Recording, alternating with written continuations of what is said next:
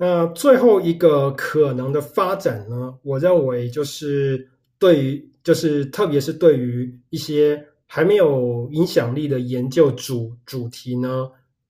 透过这样的一个社群评审机制呢，可以发起像是传统学术特学术期刊用特刊特特刊征稿的模模模式呢，透过这种呃期程呃评审的。方式呢，邀邀请有兴趣的一起耕耘的学者呢，参与特定主题的研究，而且要发起者呢，不一定需要有一些名望，也许只要只要只要只要是就算是新秀学学学者，呃，如果自己好好的在那个国际社群上好好耕耘的话，我相信也是可以透过这个方式来发起一些影响力的。好，那今天的节目呢，呃，讲的非常讲的比之前的都还要来得多，那也让我用 Anchor 来录音呢，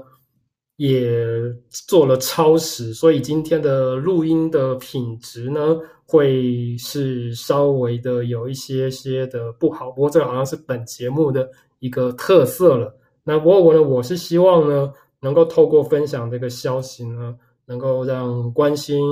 开放科学，还有还有有还有有意想要运用这种模式来呃来来发表自己学术呃研究成果的也的的呃朋朋友们呢，能够一起来关注一，然后也一起来推动让，让更让更多呃有。更更更更多有自己想法、有潜力的研研究者，也能够用自己用这样的模，用这样这样的方式来去呃提提高自己的呃想要做的研究的价值与影响力。好，那么最后就是请投，请各位，请这一最后就再提醒朋呃听众朋朋友们，这一集的重点都是在。呃，节目的本集的网页之中，呃，也也也欢就欢迎你们，呃，对于呃 PCI 注册报告或者是呃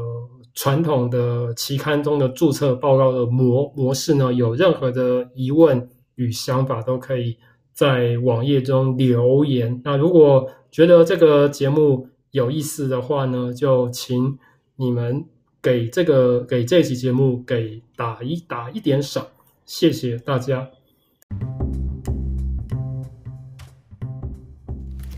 这一集节目真的带给你一点收获的话，请在本集资讯专业给我们按一个赞，让我们获得实质的支持。如果你对这一集节目内容有任何疑问或建议，也欢迎到本集资讯专业留下你的意见。我们的脸书粉丝专页和 Telegram 频道随时分享最新的科学消息，也欢迎听众留言和我们互动。